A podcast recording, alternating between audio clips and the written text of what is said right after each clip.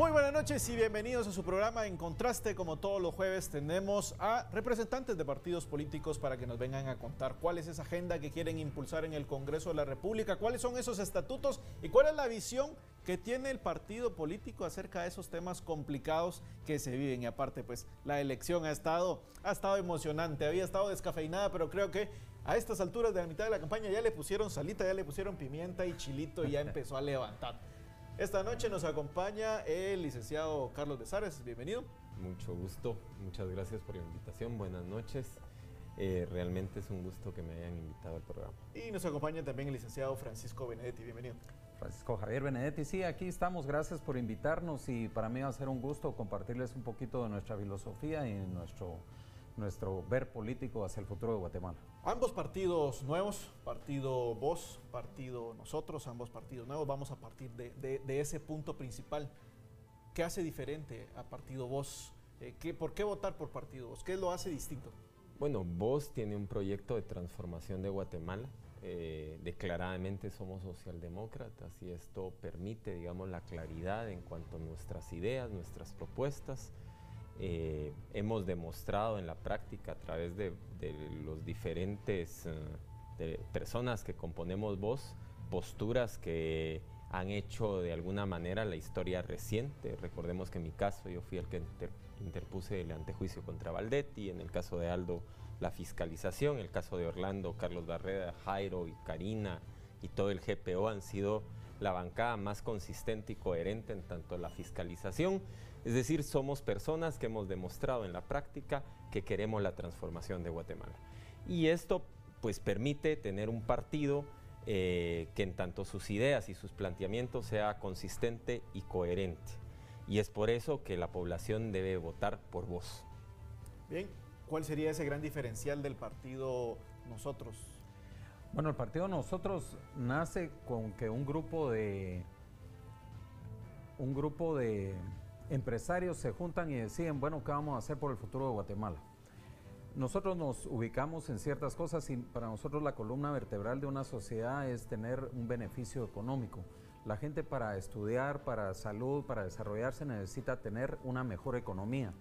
Entonces nos estamos enfocando principalmente a que la gente pueda tener trabajo y por supuesto crear el ambiente de seguridad adecuado, que en temas jurídicos tengamos una que las inversiones no se expanden, eh, se espanten, sino que vengan a Guatemala porque tienen certeza jurídica, cosa que no existe en Guatemala hoy por hoy. Eh, todos sabemos que, de repente vienen los juzgados y, van en contra del empresario a veces y eso no, no es positivo. Hay que buscar cómo el empresario tiene una actividad en función social y nosotros nos vamos a enfocar principalmente en lo que es seguridad y en lo que es eh, trabajo. Es, básicamente, somos la mayoría, somos nuevos. De hecho, tu servidor empresario nunca he estado metido en política. Como estábamos platicando antes de Bambalinas, somos políticos nuevos de paquete, porque somos, aunque somos personas de más de 50 años, estamos iniciando en la política ahorita. Bien, muy importante también que la gente tenga claro cuál es la ideología del partido político. Pregunta que muchos tratan de evadir, pero es, es, lo normal. Todo partido político debe tener su ideología. ¿Cuál ideología política? ¿Cómo se identifican? Nosotros somos socialdemócratas, lo pusimos en los estatutos, es, es una cuestión pública, no nos escondemos en tanto el debate ideológico, no estamos intentando tampoco engañar a nadie con lo que pensamos. Nosotros creemos que debe haber tanto mercado como sea posible, pero tanto Estado como sea necesario. ¿Y a qué me refiero? Debe haber un desarrollo económico en el país, pero el Estado debe de intervenir en aquellas situaciones donde los grupos vulnerables históricamente han sido marginados. El Estado debe de entrar a la protección social, debe de crear las condiciones para que se igualen las oportunidades y tanto los pequeños emprendedores como los grandes empresarios tengan las mismas oportunidades dentro del mercado. Eh, al momento, por ejemplo, se está, obviamente la economía guatemalteca se basa en mucho en los monopolios y esto hay que hablarlo claramente y de forma directa y queremos entrar de lleno a impulsar la libre competencia en este país. Ya vamos a entrar de lleno en cuáles van a ser esas agendas que quieren impulsar en el, en el Congreso de la República. Vamos a poder ampliar un poco más sobre esas propuestas. Eh, licenciado. Pues en el caso de nosotros somos una centro derecha o una derecha moderada, porque nos interesa mucho el tema de crear el beneficio económico, pero tenemos un sentimiento social, o sea que sí nos preocupa que la gente pueda mejorar su, su situación y, tú lo dijiste, vamos a tocar adelante otros temas de qué vamos a ir impulsando.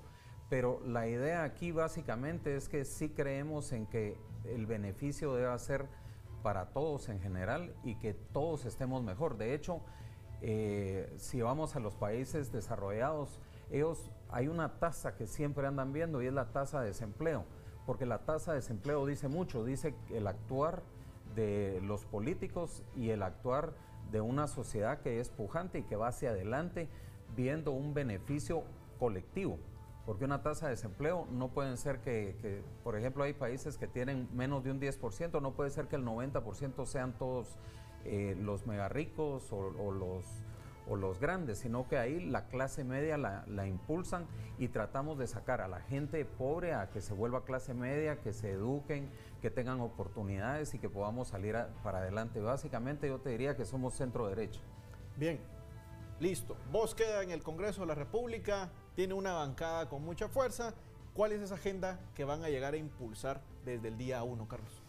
Eh, uno de los primeros temas es el de seguridad y justicia. El delito nos ha rebasado, el delito de extorsión nos ha rebasado y hay necesidad tanto de reformas penales en el código, hay una nueva propuesta de un nuevo código penal del cual me precio ser parte de la comisión redactora y creo necesario también impulsar las reformas, ya sea de forma total o puntuales en tanto el procesal penal para que el combate al delito sea frontal y tenga la inmediatez que las, las personas requieren en sus colonias. Es decir, es importante que Dipanda pueda actuar ya, eh, llevarla a rango de dirección y no como está en este momento y tener presupuesto propio y dando los buenos resultados en investigación que está dando, pero que tenga en el OJ esa respuesta de inmediatez para el combate del delito. Este es uno de los temas que vamos a impulsar.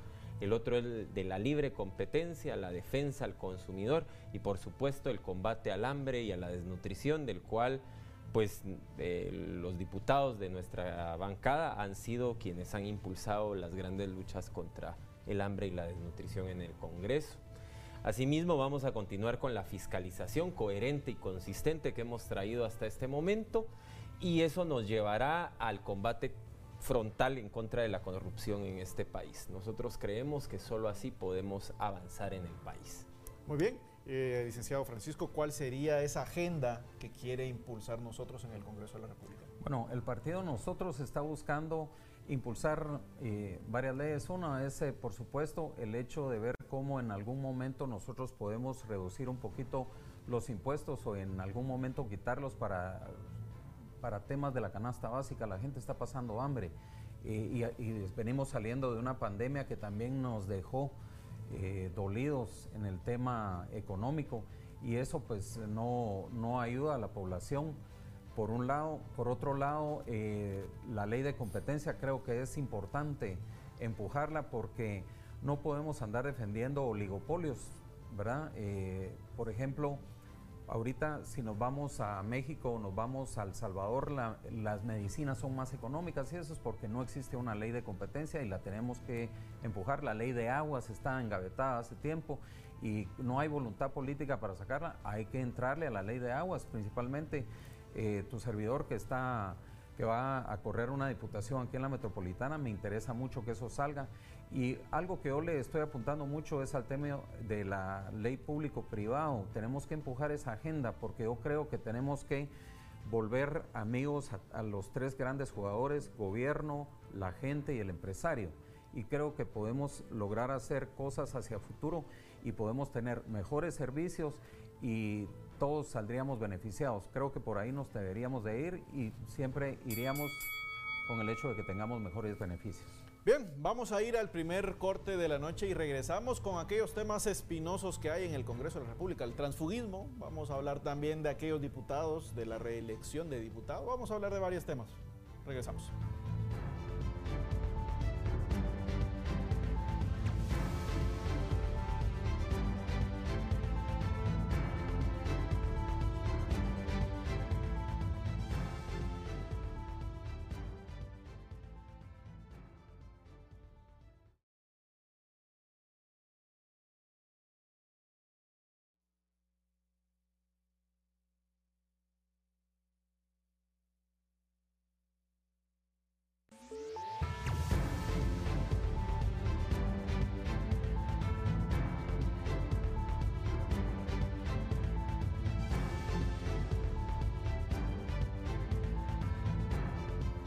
Continuamos en su programa En Contraste hablando con representantes de partidos políticos, viendo cuáles son sus posturas acerca de esos temas que a usted le interesa saber porque son los temas que van a llegar y van a llegar con fuerza en el Congreso de la República. Y uno de esos es el tema del transfugismo, muy criticado, muy hablado en el Congreso de la República, teniendo una bancada que vienen pues, de otra bancada muy grande. ¿Cuál es la postura que tiene el, partido Voz acerca del tema transfugismo?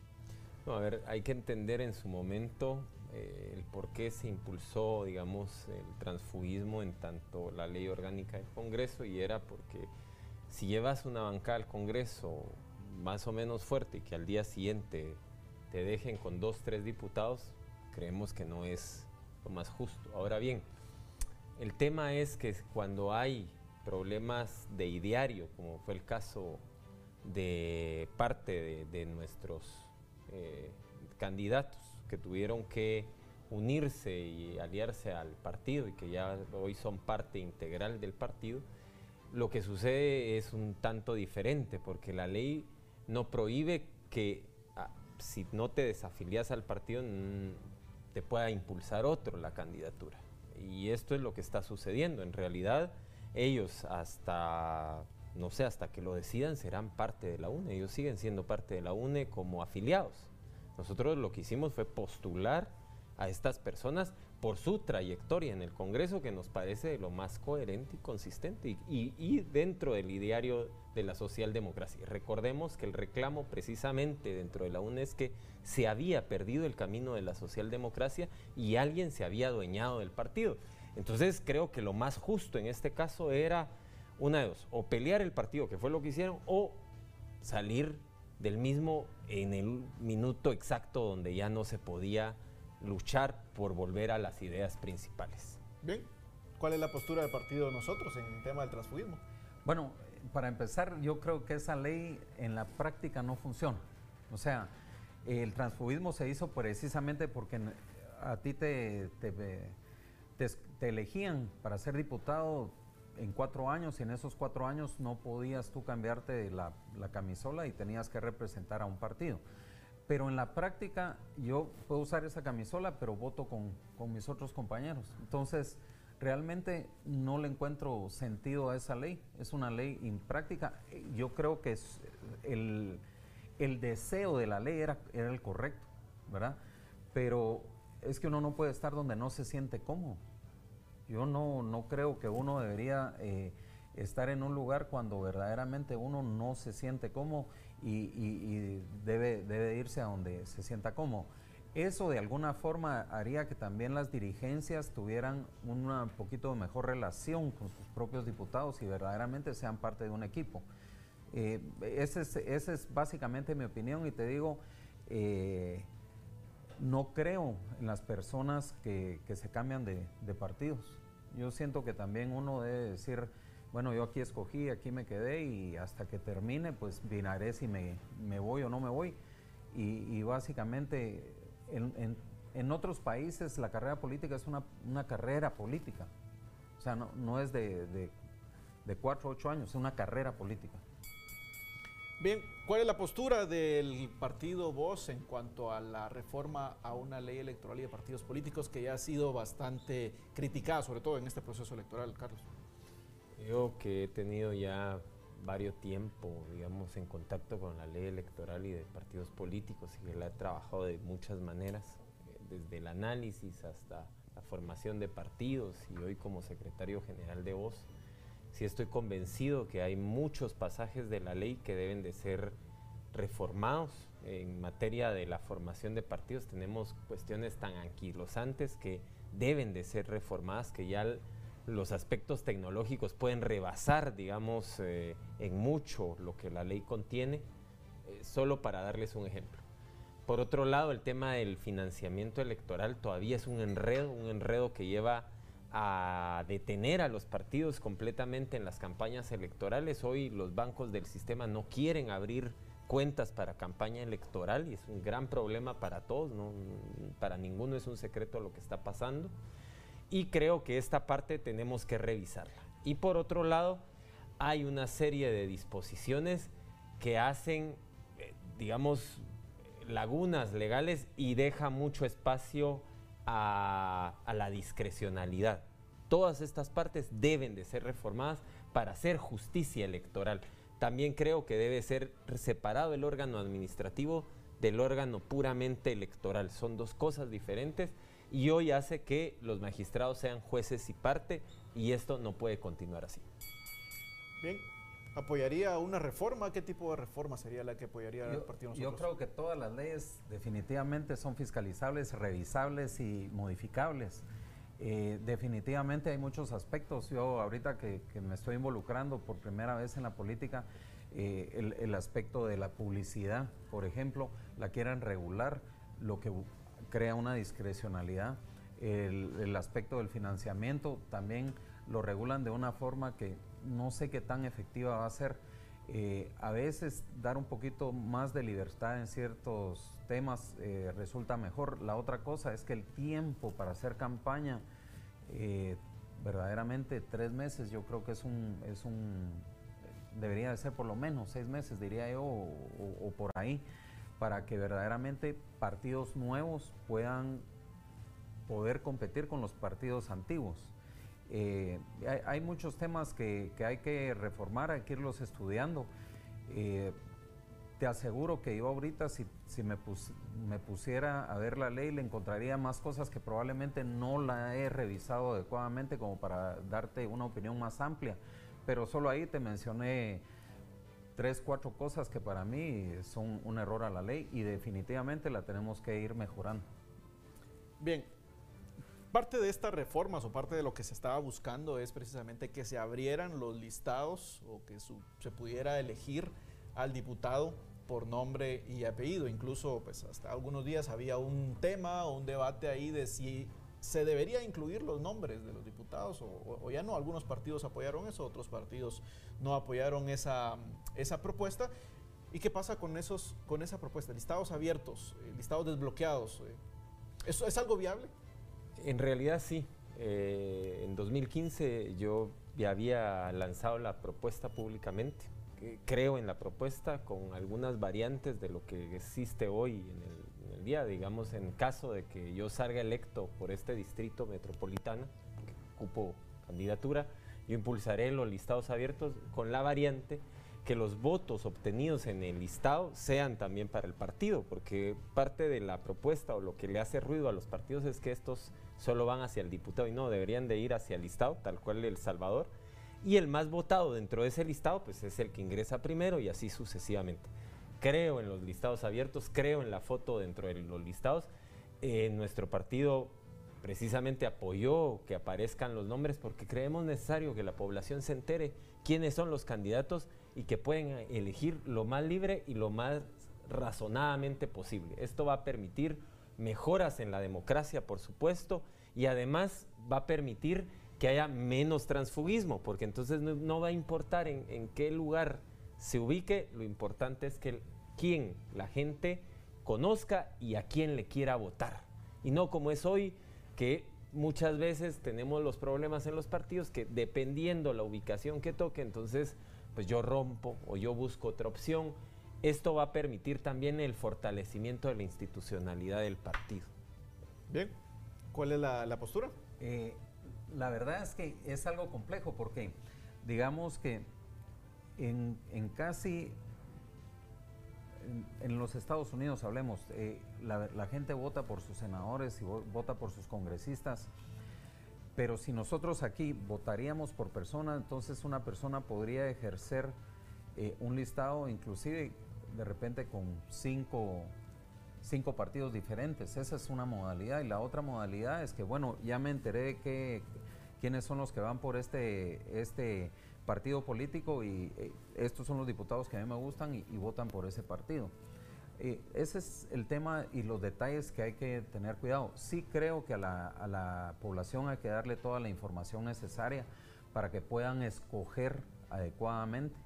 De hecho, estaba viendo una boleta del Salvador y son unas boletas interesantes, un, un listado grandísimo. Ya me imagino cómo sería el listado de, para, para el listado nacional. Son 32 candidatos, entonces son 32 nombres por 30 partidos. Ya me imagino que va a ser algo interesante ver en la práctica cómo se puede manejar esa situación. La verdad es que yo creo que, que hay que buscar una forma práctica y lo importante es que seamos parte de un equipo.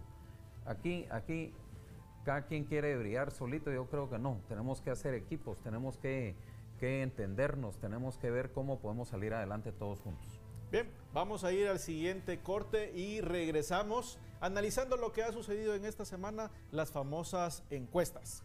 ¿Qué percepción tienen mis estimadísimos acá sobre las encuestas y esos resultados? ¿Y dónde quedan sus candidatos al final en estas encuestas? Vamos al corte y regresamos.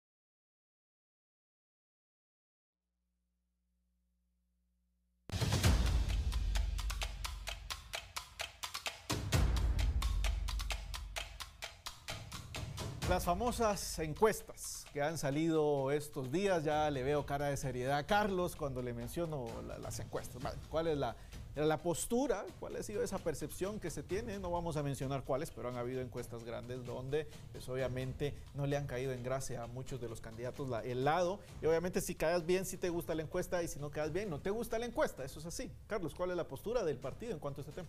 Bueno, en realidad hemos tenido muchas encuestas a la vista y entonces aquí lo que se pregunta es la cientificidad de la encuesta.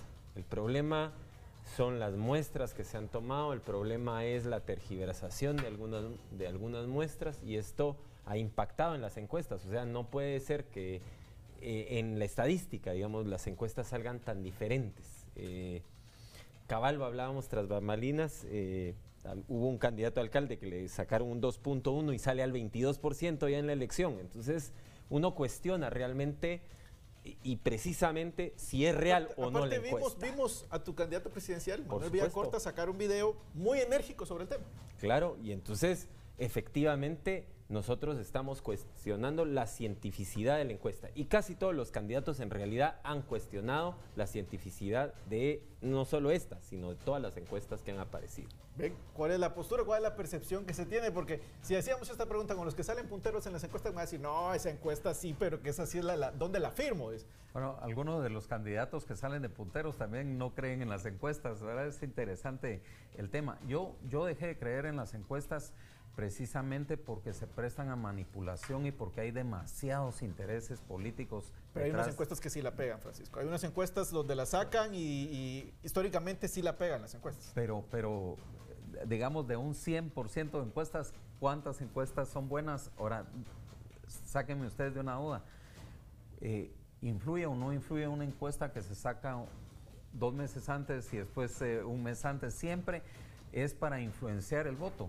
Entonces yo dejé de creer, yo creo en las encuestas que yo he creído son las que están al final y que las hace gente seria. Y tener razón, han habido algunas encuestas que casi le han pegado, pero son más formales, la muestra es mayor, eh, incluyen hombres y mujeres, incluyen, o sea, hacen un trabajo muy profesional y no algo a la carrera. Y hay algunas encuestas que las hacen por teléfono, entonces Válgame Dios. Eh, salvo, hacer que yo hice una mi encuesta hace poco en Twitter y pues el resultado es que yo gano en primera vuelta. Entonces, pues, eh, ¿qué, les diré de las encuestas? muchas gracias, Carlos. Ha sido un gusto. un gusto. Muchas gracias, Francisco Javier. Un gusto. Y muchas gracias a usted por estos 30 minutos de sintonía. Sabe que si quiere volver a ver esta entrevista o se la perdió, la puede encontrar en la página de aztecaguate.com y en todas nuestras redes sociales. Nos vemos el próximo jueves en punto de las 10 pm.